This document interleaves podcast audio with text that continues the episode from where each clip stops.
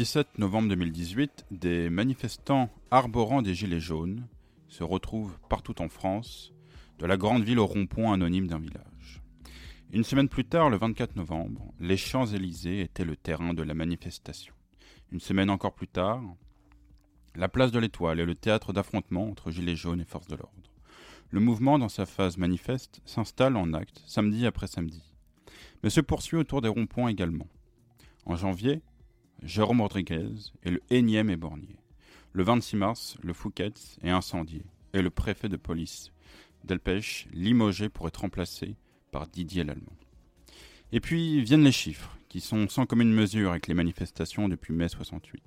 En effet, on compte 10 000 gardes à vue, 3100 condamnations pénales, dont 400 condamnations qui ont donné lieu à des peines de prison fermes avec incarcération immédiate, 5300 poursuites judiciaires, 2200 classements sans suite, des milliers de blessés, des dizaines d'éborgnés et d'autres qui, se sont fait, qui arracher leurs mains par des grenades explosives.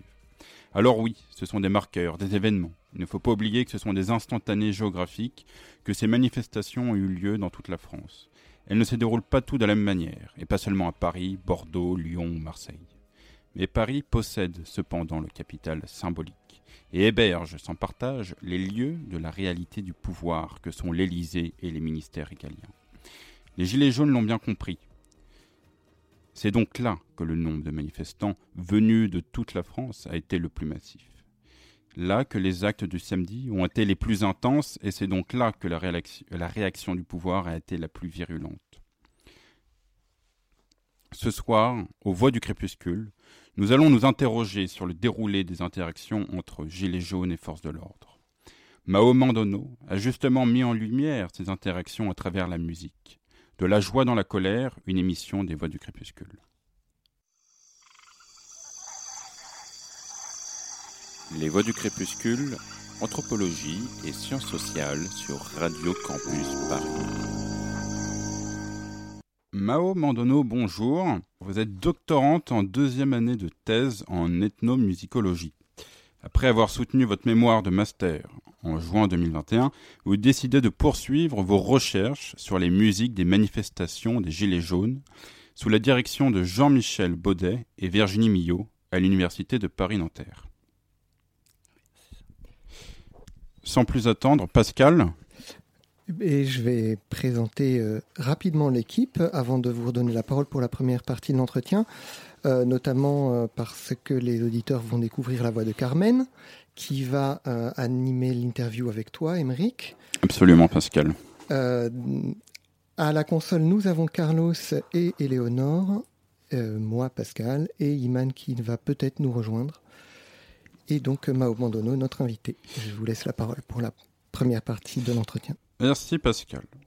Du coup, Mao Mandono, nous allons faire un retour sur votre méthodologie sur votre démarche scientifique et votre inscription dans le, contexte euh, temporel historique du mouvement. Je crois qu'il faut euh, expliquer à nos auditeurs rapidement votre démarche, votre méthodologie de travail. Eh ben, en fait, tout d'abord, moi, j'arrive, euh, enfin, je commence mon enquête de terrain en septembre 2019 à Paris. Donc euh, pendant la première phase du mouvement, j'étais euh, pas du tout en région parisienne. J'étais dans le sud de la France, à Nice. Donc c'est là où, j'ai suivi euh, le début des Gilets jaunes, quoi, en 2018. Exactement, le début des, Gilets jaunes, qui donc, on l'a dit, le 17 novembre 2018, et aujourd'hui, on est quatre ans bah, plus tard. Ouais, voilà. Aujourd'hui, c'est une date importante puisqu'on est bah, du coup le 17 novembre 2022 et donc on fête les quatre ans de ce mouvement, voilà, et qui continue, qui continue d'exister et et du coup, il y aura à cette occasion une manifestation samedi à Paris. D'accord. Et donc, pour, pour reprendre, vous, vous avez commencé finalement votre étude presque un an oui, donc du coup j'ai commencé euh, mon enquête de terrain en fait euh, voilà donc en 2018 en 2019 en septembre et donc euh, en fait la phase insurrectionnelle du mouvement qui était plutôt caractérisée à Paris par des manifestations qui étaient non déclarées donc il n'y avait pas de parcours en préfecture. Elle durait, enfin elle commençait le matin, elle finissait tard le soir. Enfin il y a eu vraiment, en fait ce qui caractérise ce mouvement, ça a été euh, une espèce de tous les codes, les anciens codes des manifestations euh, plutôt syndicales, etc., ont été euh, quand même balayés mhm. d'un coup. Et ah, il y a eu une première phase, voilà, qui était celle-là, et aussi donc donc ces manifestations qui étaient non déclarées, et aussi qui avaient pour particularité de parcourir l'Ouest parisien, alors que traditionnellement on a des parcours qui se déroulent plus à l'est de Paris. Alors il faut rappeler pourquoi euh, l'ouest parisien justement. Bah, l'ouest parisien parce que bah, du coup le, en fait qui, qui était euh, bah, en fait dans les lieux de pouvoir euh, de la capitale. donc le bah alors ils sont allés donc le 7e, le 8e arrondissement, donc là où il y a les ministères, l'Élysée, les Champs-Élysées une avenue euh, symbolique qui représente euh, euh, la puissance économique et politique du pays, bah, comme l'ont beaucoup documenté notamment les, les Pinsons Charlot dans leurs travaux. Absolument, en plus je crois que les, Champs-Élysées n'ont pas fait lieu de manifestation depuis les années 30, des années 1930. Et pourquoi? Pour quelle raison? Alors ça, je, l'ignore. Hein. Euh, pourquoi ça n'a pas été euh, un lieu de manifestation avant les années Normalement, en fait, c'était euh, depuis les années 30, en fait, c'était interdit. Parce qu'avant, c'était l'extrême droite qui avait fait ce, ce lieu, enfin voilà, un lieu de manifestation. Et du coup, depuis, ça avait été interdit. Et c'est les gilets jaunes qui se sont réappropriés, qui ont repris leurs droits.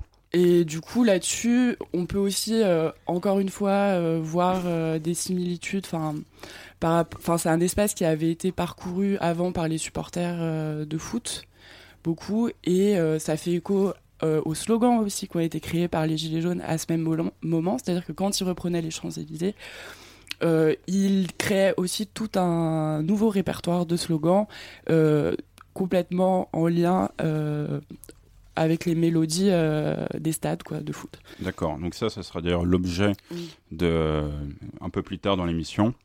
Et euh, donc là, pour reprendre dans, le contexte, donc toi, finalement, il y a une phase très intense des manifestations, et puis donc c'est un peu, ça, décroît en intensité, et donc toi, tu, fais ta démarche de, venir, enfin toi, vous. Euh, vous faites votre démarche de, venir euh, assister à ces manifestations à partir finalement de, cette décroissance en intensité. Ouais. Donc en fait, bah, moi quand j'arrive, euh, donc on n'est plus du tout euh, sur le même euh, bah, nombre de personnes. J'assiste les premières manifestations que je fais. Alors en septembre, sont encore des parcours qui sont pas déclarés, avec des tentatives de dévier en fait, qui sont très vite réprimés par la police, etc. Mais on est sur des effectifs beaucoup plus réduits. Par exemple, je dirais 500 personnes, voilà, pendant l'automne. Et très vite, en fait, ce qui va. Euh, enfin, c'est la technique de la NAS euh, qui va s'instaurer. Est-ce qu'on peut rappeler ce que c'est que la technique de la NAS? Alors, euh, la technique de la NAS, en fait, c'est un encerclement. Donc, elle s'applique déjà. Donc, en fait, on force, enfin, pour comprendre pourquoi aussi il y a les NAS qui commencent à arriver sur ces manifestations-là, c'est qu'on force les gilets jaunes à déclarer leur manifestation. En fait, l'intention euh, de la préfecture, c'est d'arriver à encadrer justement ces manifestations sauvages qui les avaient mis en difficulté, euh, voilà, auparavant, euh, en 2018. Et donc l'idée c'est de forcer à faire des, déclarations. Donc il y a des gilets jaunes qui commencent à prendre en charge ça, bah, à, déclarer des parcours en préfecture. Mais ce qui est intéressant aussi, c'est que ces parcours continuent à avoir lieu ailleurs que justement sur le Bastille Nation euh, République, mais dans le sud parisien, dans le nord, euh, toujours un peu, alors un peu dans l'ouest au début. Et euh, mais elles sont systématiquement nassées, donc ça veut dire que il y a des forces de l'ordre qui entourent l'intégralité du cortège, donc sur les deux côtés, le devant et l'arrière. Ça fait qu'on ne laisse plus de possibilités aux manifestants d'aller euh, là où ils veulent. C'est ça. En fait, on ne peut plus. Euh, enfin, il n'y a plus de possibilité d'échapper. Enfin, moi, j'appelle ça des échappées. Euh, voilà, on est obligé de. Enfin, ça contraint en fait les manifestants à respecter. à respecter le parcours et donc à contrôler toute, bah, toute possibilité de débordement. voilà. Et donc ces NAS, elles sont statiques, elles sont mobiles? Alors, justement, donc on a des NAS, ça c'est des NAS mobiles en fait. Oui. Et ce qui n'était pas le cas. Donc, il peut y avoir aussi des, des NAS statiques, mais, euh, mais ces NAS statiques, on les repère plutôt dans d'autres types de manifestations qui, sont plus, qui rassemblent un plus grand nombre de personnes. Euh, notamment euh, bah, une qui assez emblématique de ces statiques qui a eu lieu lors du deuxième anniversaire des Gilets jaunes en 2020, place d'Italie. D'accord. Donc c'est-à-dire que les manifestants se rejoignaient et finalement il y avait peut-être tellement de monde pour selon les forces de l'ordre qu'ils ont décidé de boucler la place de l'Italie Alors, euh, je sais pas si c'est forcément euh, une question de. Enfin, si ils ont procédé à ces NAS mobiles parce qu'il y avait trop de monde. Alors, selon eux. Selon eux, quoi. Enfin, après, euh, sur les raisons de pourquoi la préfecture. Instaure ces techniques de maintien de l'ordre. Moi, j'ai pas, j'ai pas plus creusé là-dessus, mais en tout cas, ce que ça permet en pratique, enfin, c'est que bah, ce qui s'est passé euh, Place d'Italie, c'est qu'il y avait un parcours qui a été déclaré. Normalement, une manifestation était censée partir. Et en fait, ils ont empêché euh, le départ de cette manifestation et ils ont bloqué les manifestants pendant euh, 3-4 heures sur la place. Et en fait, euh, du coup, ça a donné lieu à des affrontements qui étaient très très violents et, euh, et tout simplement euh, à empêcher la, la, manifestation de se tenir. Et euh, du coup, c'est en fait c'est tout simplement, enfin la NAS qu'elle soit mobile ou statique, elle permet aux forces de l'ordre d'arrêter plus de manifestants plus facilement. D'accord. C'est-à-dire qu'à l'initiative du, du, mouvement, les, les forces de l'ordre procèdent davantage aux NAS mobiles ou, aux NAS immobiles, enfin statiques? Alors en fait, globalement, c'est plutôt les NAS mobiles qui sont généralisés. Et en fait, ça, c'est quelque chose qui est issu en fait d'un nouveau schéma national de maintien de l'ordre euh, qui date de 2020 et du coup qui instaure, enfin il y a plusieurs choses en fait qui sont mises en place dans le maintien de l'ordre après la phase insurrectionnelle des Gilets jaunes, donc notamment euh, la systématisation euh, de ces NAS mobiles, mais qui sont utilisés aussi pour des manifestations syndicales, pendant le mouvement euh, social des retraites en 2019-2020, pendant le mouvement sécurité globale, Mediapart il a fait des articles très intéressants là-dessus. Donc euh, c'est élargi même en dehors des gilets jaunes à d'autres, euh, voilà, à toutes les manifestations à Paris.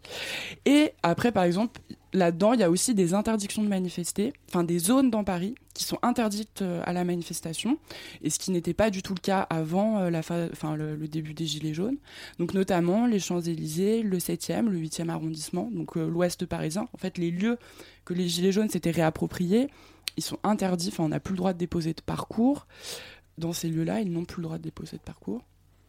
Et aussi, il y a euh, euh, des unités euh, qui sont créées, notamment, enfin réhabilitées, notamment la Brave M, donc la brigade de répression, de répression des actions violentes et motorisées, et dont bah, qui avait été interdite dans les années 80 suite à la mort de Malik Oussekine, et donc qui sont des voilà.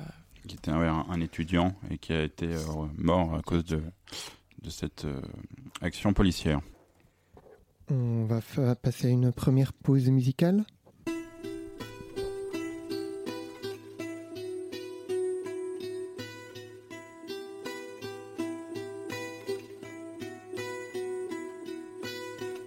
La vida que ha germinado en la sombra. Soy la miseria escondida bajo la alfombra. Soy el secreto que grita que no lo escondan. Soy el que nadie mira, soy el que nadie nombra. Yo soy el pobre, el flight al que todos escupen. Al que persiguen los guardias en el puto super. Soy el que llamaron del maldito hospital una semana después de morir por no tener cómo pagar. Soy cada abuelito olvidado que se ha suicidado. Desesperado porque no ha llegado a fin de mes. Soy cada madre agobiada que se ha endeudado con el supermercado para que sus hijos tengan que comer. Soy cada niño no deseado que han abandonado y en el infierno del Sename tuvo que crecer.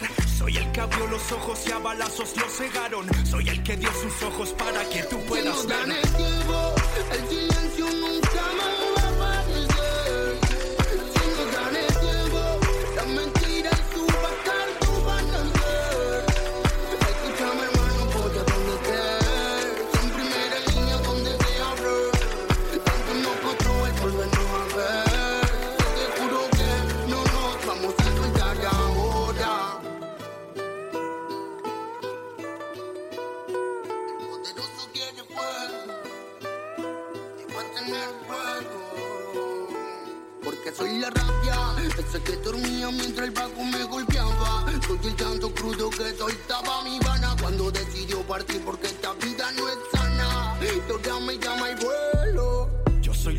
sin pasto, con la calle rota. La población sin un árbol cuando el sol azota. Yo soy la cancha sin arcos, donde el niño nota que tiene solo un futuro y depende de una pelota. Soy el que vive con el mínimo y suda la gota. Que viaja horas en una micro de pie apretado. Yo soy el allegado que llora cansado de perseguir la puta pesadilla de la casa propia. Yo soy el segregado, el puma sin educación. Al que mandaste de vuelta a su sucia población. Al que miraste menos el muerto de hambre.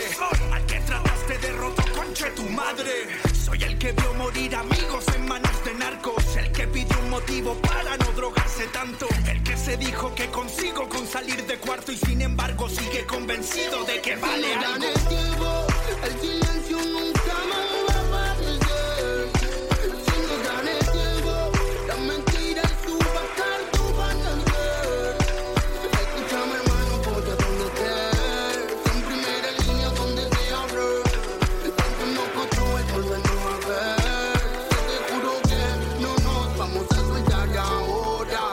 rabia convertida en rebeldía.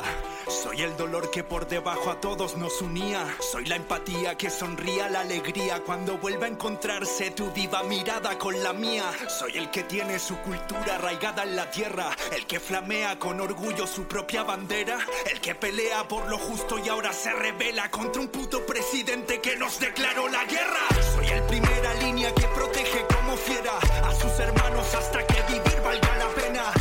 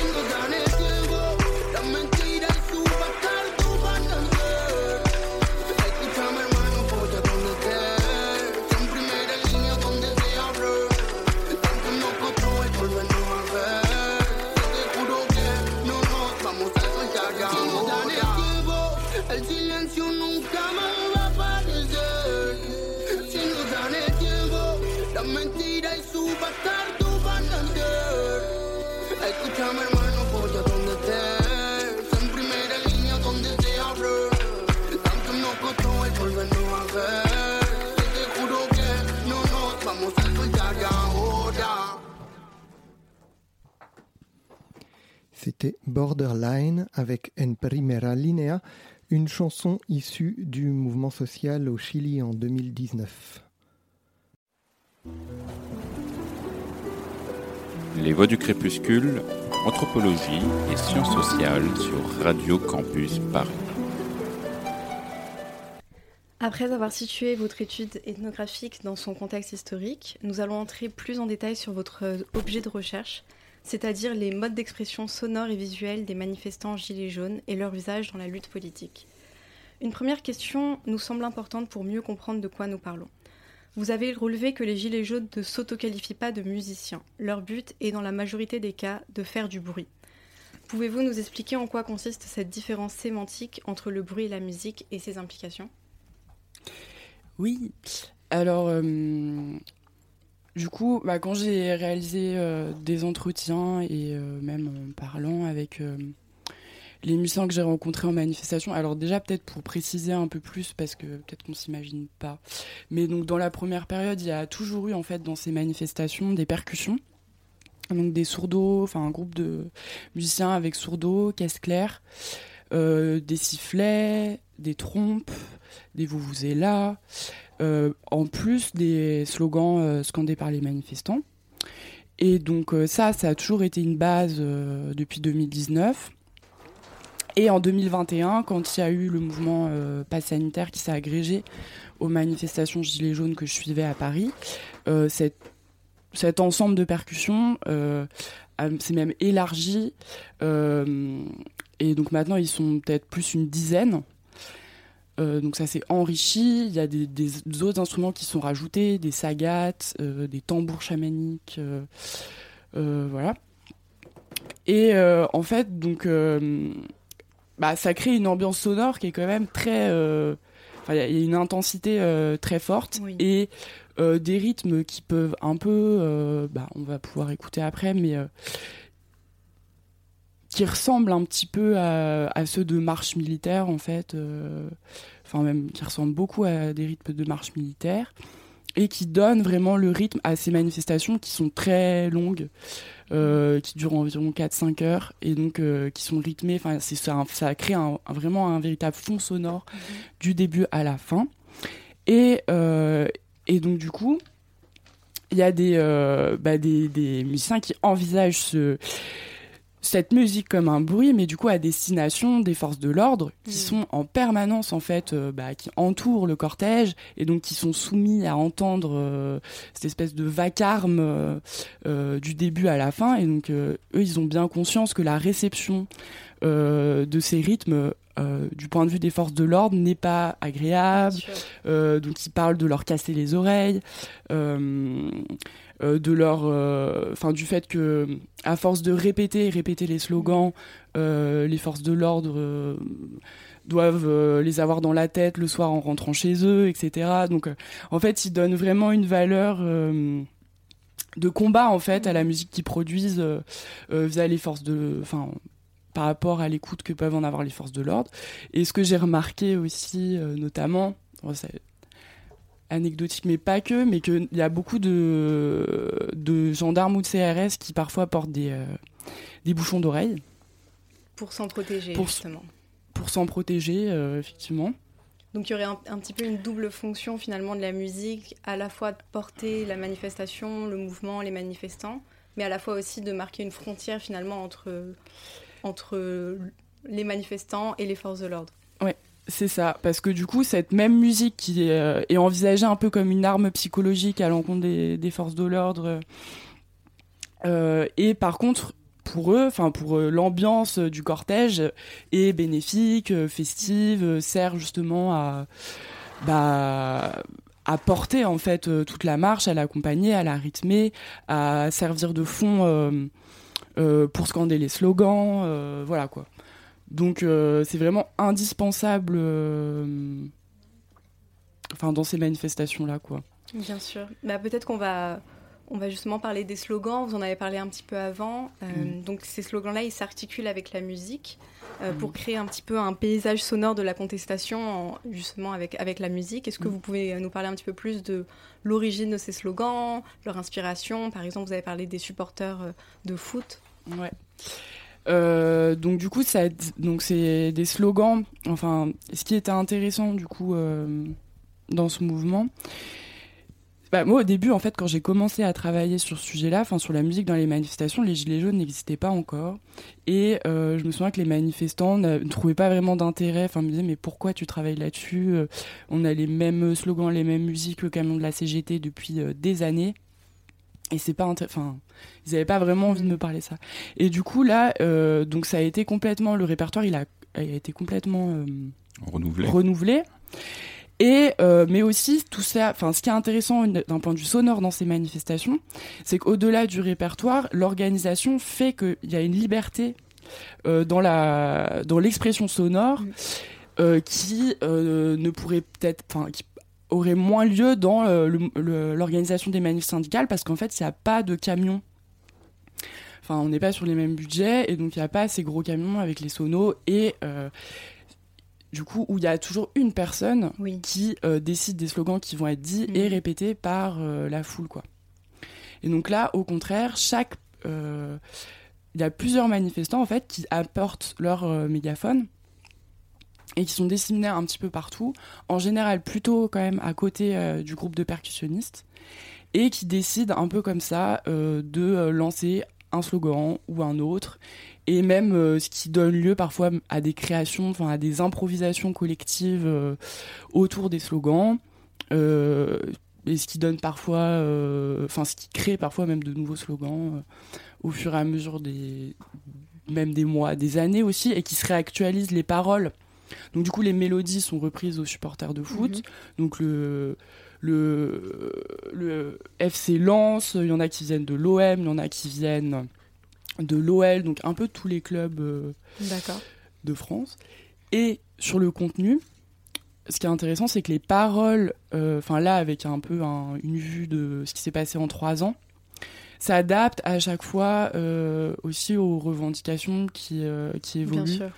Donc par exemple, quand euh, Macron, euh, il y a quelque temps, avait euh, sorti cette phrase où il disait qu'il emmerdait les Français, euh. Mm. bah, tout de suite, samedi- le samedi d'après, on a eu un slogan euh, et on t'emmerde, euh, et on t'emmerde tous les samedis, etc. Donc voilà. Donc c'est c'est un peu des phrases qui sont reprises comme ça. Peut-être que pour avoir une meilleure idée, on va écouter à présent un extrait sonore d'une manifestation qui date du 8 février 2020. On est là,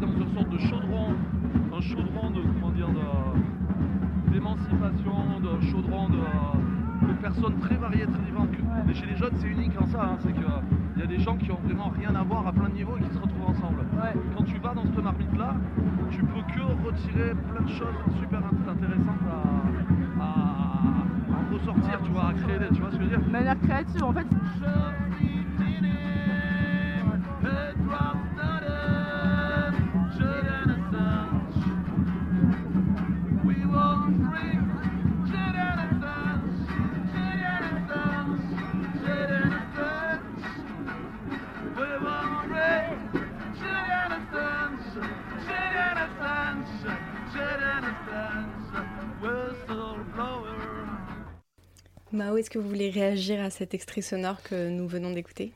Oui, bah, du coup, on vient d'entendre euh, Joule, le troubadour gilet jaune. Euh, du coup, euh, qui est un gilet jaune musicien et qui improvise des chansons en manifestation, comme on, vient de l'entendre.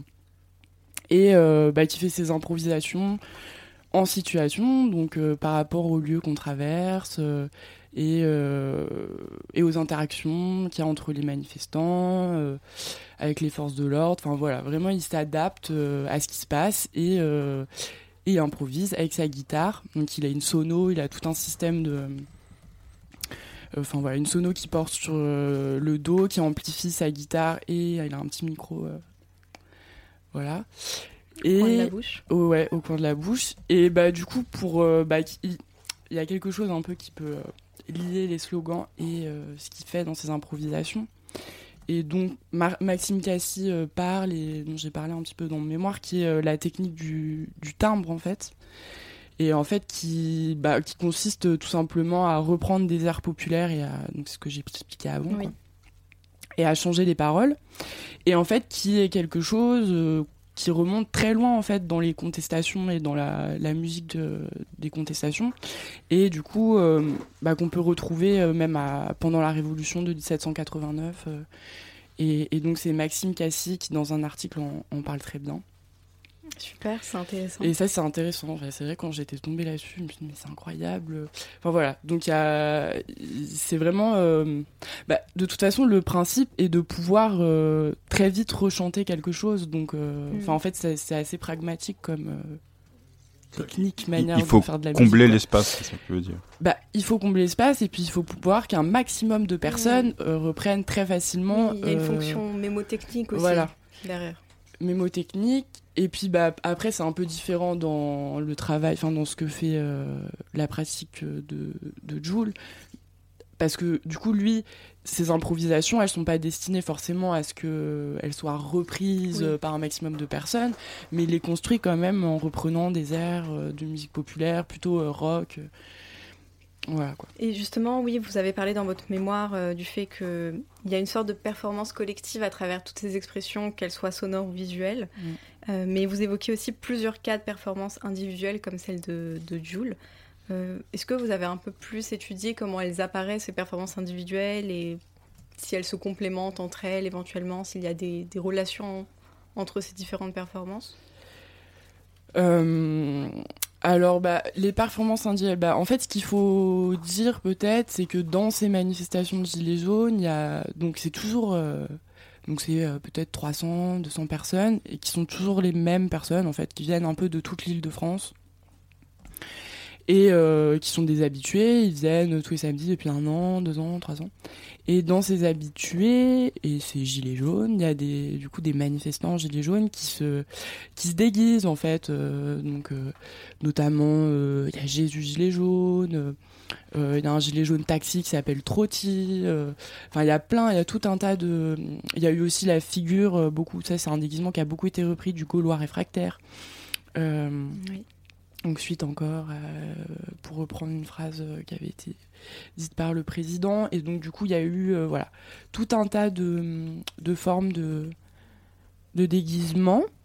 Et ces personnes-là, bah, du coup, elles ont, elles ont une attitude très performative. Elles vont parfois, parfois prendre... les mégaphones et partir dans des grandes harangues, enfin s'exprimer de manière assez théâtrale en fait Mhm.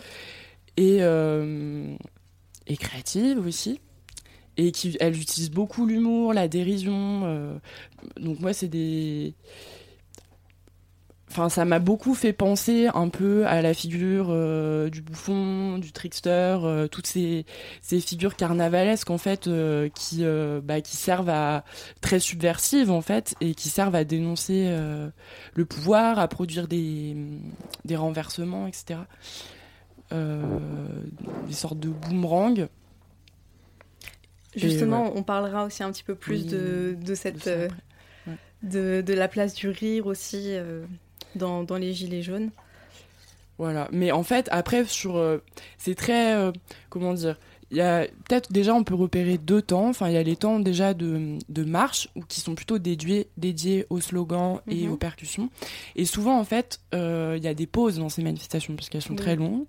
Et dans ces moments de pause, c'est là où il va y avoir un peu des interactions qui vont Oui. qui vont avoir lieu entre du coup les percussionnistes, euh, les improvisations euh, par exemple de Joule, etc.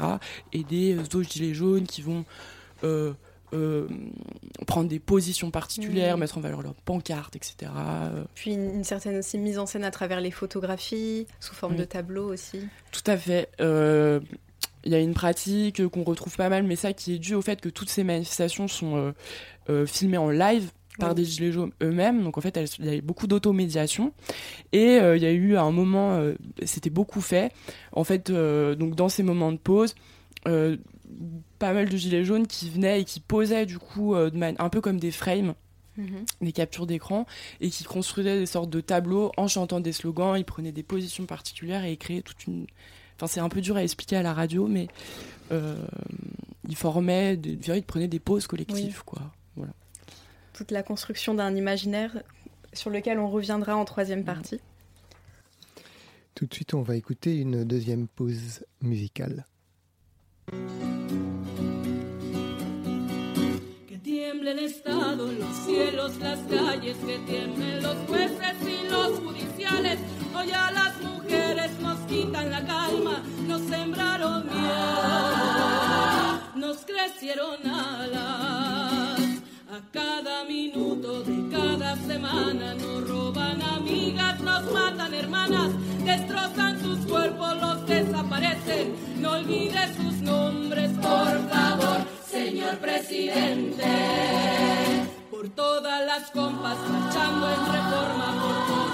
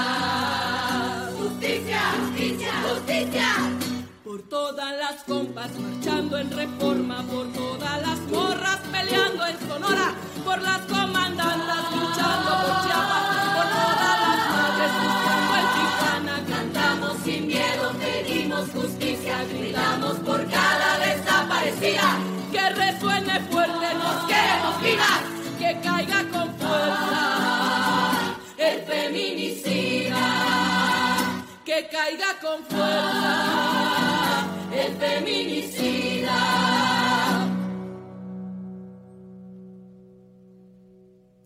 Y retiemble en sus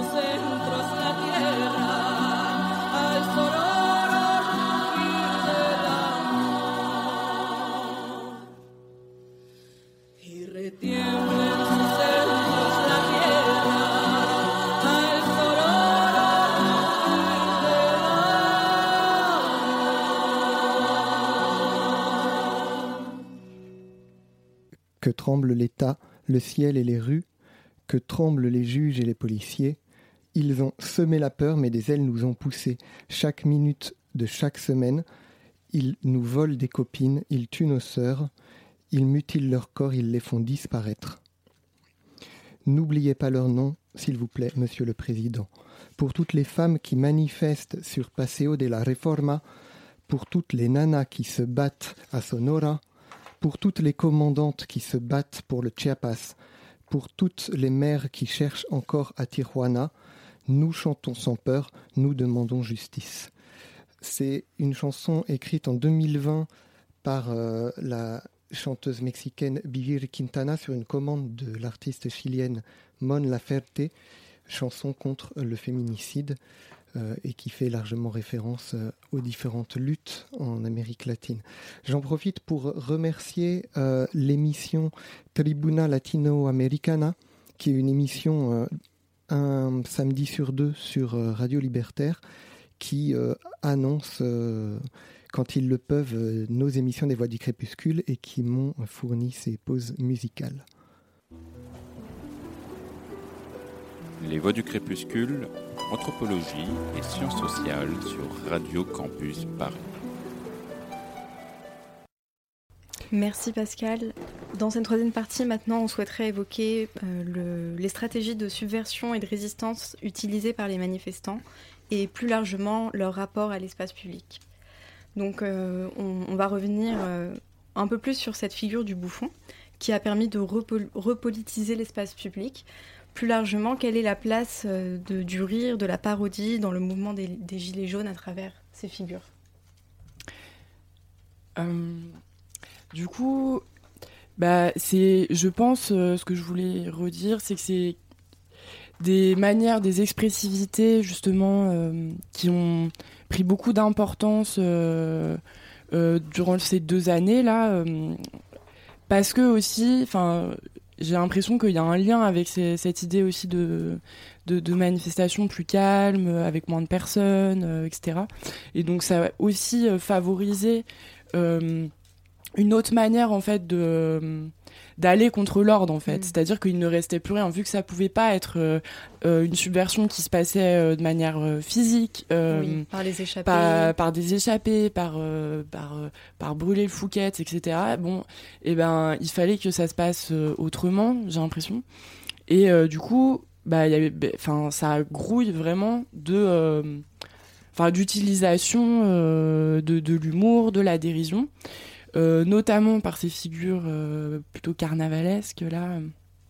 Euh, donc Joule, Jésus, mais d'autres en fait, plein d'autres, euh, qui d'autres manifestants qui prennent la liberté parfois, euh, voilà, d'être dans des registres un petit peu plus euh, théâtraux. Donc ça, je crois que je l'ai déjà dit. Mais enfin tout ça pour dire aussi juste en aparté que c'est un peu un registre d'expressivité qui est, qui est voilà qui est un peu corrélatif à cette ambiance manifestante, mais que par exemple récemment les gilets jaunes ont essayé de refaire des manifestations euh, non déclarées, etc. Mhm. Et que là c'était complètement, du coup on est revenu sur des modèles où c'était complètement l'inverse. Il fallait au contraire être sur de la dissimulation juste totale, de, enfin au niveau du mode d'être, c'est-à-dire même de l'habillement. On enlève, on enlève les signes distinctifs, le gilet jaune, même sur la démarche. Euh, il faut marcher comme quelqu'un de normal pour pas se faire repérer du coup, pour pas se faire arrêter en amont, euh, etc. Enfin l'idée, enfin ça devient Donc, complètement les- différent. Les stratégies aussi s'adaptent en fonction de. de... Des techniques de maintien de l'ordre, quoi. Vache... Enfin, en tout cas, j'ai l'impression, quoi, en- à force d'observer, euh, que euh, du coup, c'est assez en lien avec ça et Bien que sûr. du coup, c'est pas, on n'est pas tout le temps dans, dans ce registre-là de l'humour et du rire, Bien mais sûr. que, mais en tout cas, qu'il a eu beaucoup de place et qu'il a toujours beaucoup de place. euh, voilà, dans ces manifestations-là, c'est cool. Merci euh, Mao. Je crois que du côté de la réalisation, on avait quelques interrogations. Oui, la musique euh, de rue, c'est quelque chose que Mao, euh, vous connaissez peut-être aussi d'une autre façon que euh, celle euh, dont vous faites vos terrains.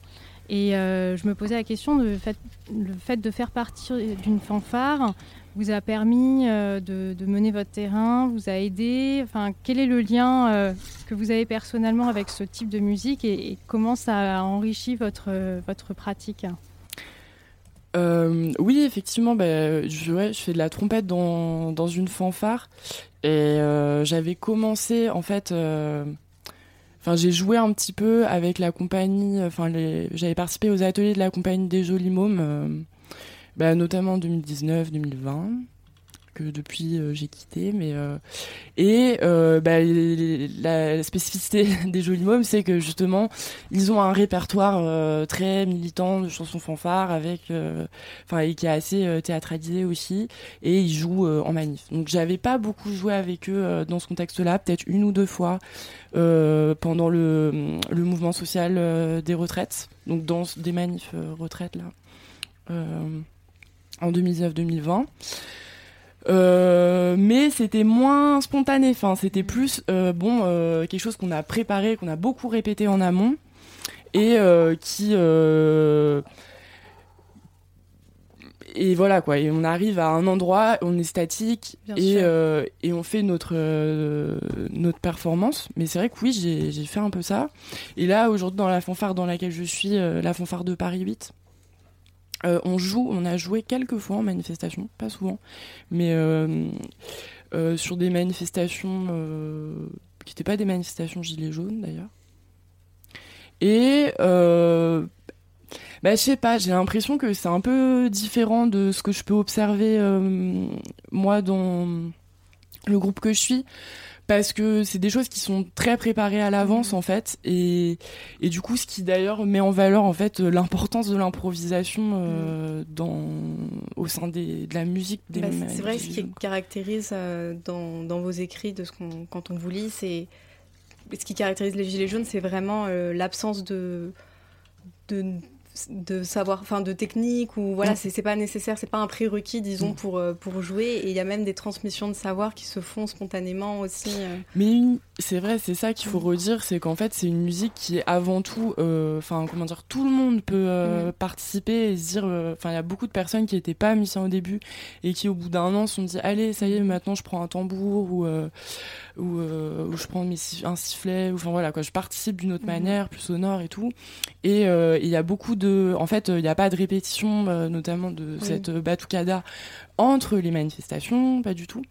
Euh, mm, contrairement d'ailleurs à, enfin, à la fanfare invisible, qui est une fanfare qui est très connue, une manifestation euh, et qui participe à l'ambiance sonore, au paysage sonore des manifestations plutôt syndicales depuis quelques temps.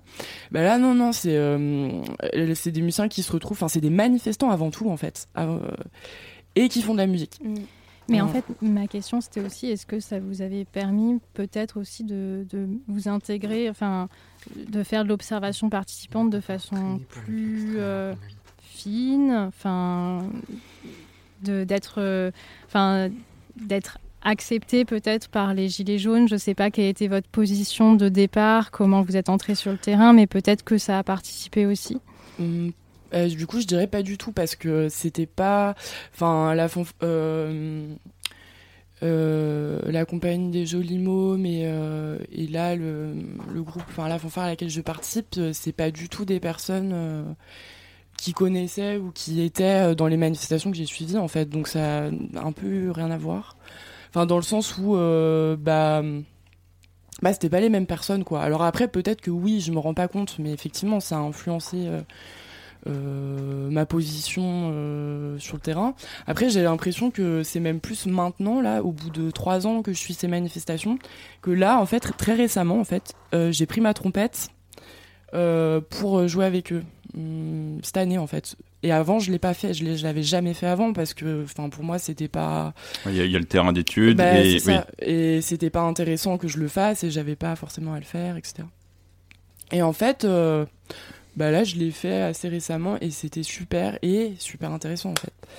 Aussi de jouer avec eux et de. Enfin, ça permet de comprendre d'autres choses, de aussi d'avoir une autre relation. euh, Et en fait, euh, d'ailleurs, on se rend compte de la puissance que c'est en fait de d'avoir euh, de produire du son De la musique. ouais. euh, en manifestation et, de- et aussi de la liberté, c'est-à-dire euh, de se promener avec sa trompette dans un grand cortège et de dire à tel moment je vais jouer euh, tel, euh, reprendre telle mélodie slogan et euh, à tel moment tel autre. Et en fait, c'est vraiment très, euh, enfin, de le vivre comme ça. En, en parlant justement de, de percussion et de, de sonorité, je pense Ouais. qu'on va passer au à l'extrait sonore numéro 2 qui est, je pense, euh, très intéressant à ce niveau-là.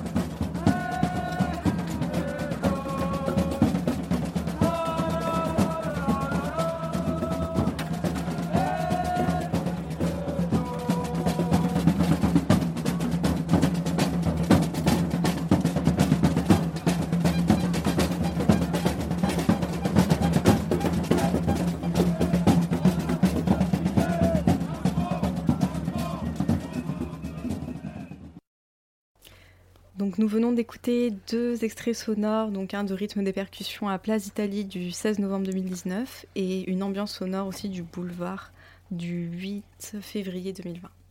Merci euh, Carmen. Mao Mandono, est-ce que finalement on peut parler d'une identité ou d'un imaginaire gilet jaune? Si oui, comment est-ce que cela ça se traduit dans l'espace public?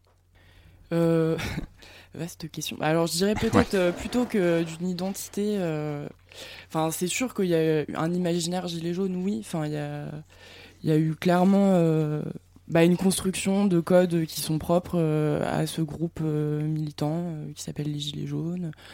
Donc, qui, qui se rapportent à, à, voilà, à ces slogans qui ont été créés par ce groupe, à leur manière de manifester, qui est quand même assez aussi euh, particulière, enfin en tout cas qui n'était pas, qui n'est pas celle des, des, des syndicats, euh, qui se rapporte aussi à, des, à une identité, enfin euh, à des références visuelles, euh, avec euh, bah, ce jaune fluo qui est décliné et qui n'est plus que d'ailleurs, enfin c'est pas que des gilets, c'est aussi des, Des t-shirts, d'ailleurs, comme Pascal ici présent, hein, il faut le rappeler. des, t-shirts, des, des, des barrettes, enfin tout un tas d'objets jaune fluo. Euh, Enfin voilà, il y, a- plein plein plein de choses. Mais oui, on peut clairement, enfin pour moi, je pense que on peut parler d'un imaginaire gilet jaune. Et puis surtout, moi ce que je voulais un peu, enfin ce que j'ai surtout vu en suivant là ce groupe, c'est, euh, enfin des manifestations aussi qui ont une autre, euh, comment dire, qui prennent un autre sens. C'est-à-dire que c'est plus on manifeste quand on fait la grève, c'est euh, une régularité surtout et, qui s'inscrit sur un temps long. Enfin, se retrouver tous les samedis comme ça et retrouver des personnes euh, à ce moment-là dans la régularité euh, pendant plusieurs mois, plusieurs mois, enfin même plusieurs années. En fait, on a vraiment vu des liens se créer, enfin on voit, enfin des liens se créer entre les personnes et des et ça a permis en fait, c'est souvent, bah, d'ailleurs ce que Jérôme Rodriguez répète souvent, c'est que ça a permis à des gens de se connaître et des gens qui n'auraient pas pu se connaître sans ce mouvement-là.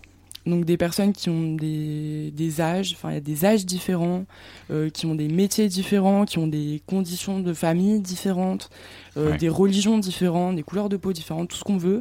Et en fait, toutes ces personnes, s'il n'y avait pas eu ce mouvement-là, euh, bah elles n'auraient pas pu se rencontrer. Et en plus de faire, enfin elles n'ont pas uniquement elles se sont pas arrêtées en fait à ces six mois ça aurait pu quoi comme d'autres mouvements sociaux bon bah il y a six mois d'insurrection euh, voilà euh, on rencontre des gens puis finalement ça s'arrête ou ça se réduit puis on arrête quoi de se voir et tout et en fait non ça continue quoi et c'est ça qui est super intéressant c'est comment ça fait que ce enfin comment ça se fait que ce groupe il perdure et euh, Enfin, d'ailleurs, c'est aussi parce que les revendications euh, qu'ils ont depuis le début, elles sont pas. Sont, euh, oui. Enfin, elles sont toujours là, quoi.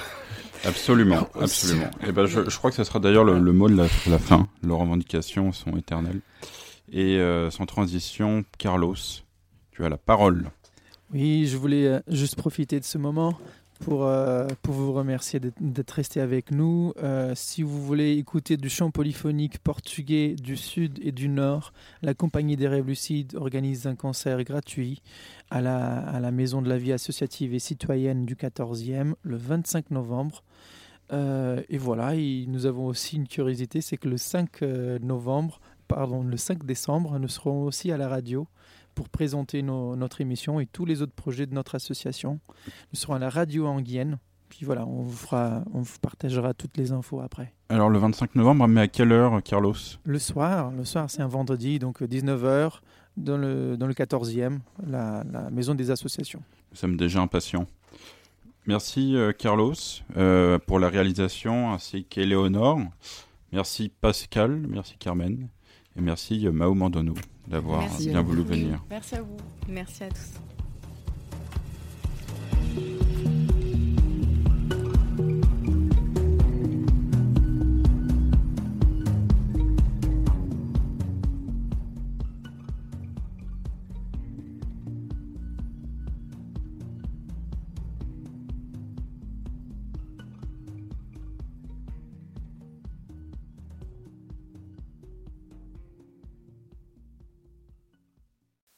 Pour finir, une petite info spectacle pour les Parisiens.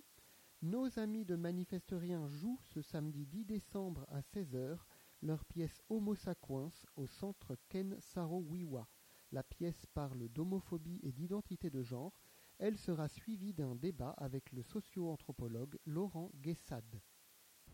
Le mot homosexuel a été inventé en 1869 par un médecin allemand. La psychiatrie a transformé l'intolérance barbare en intolérance euh, civilisé.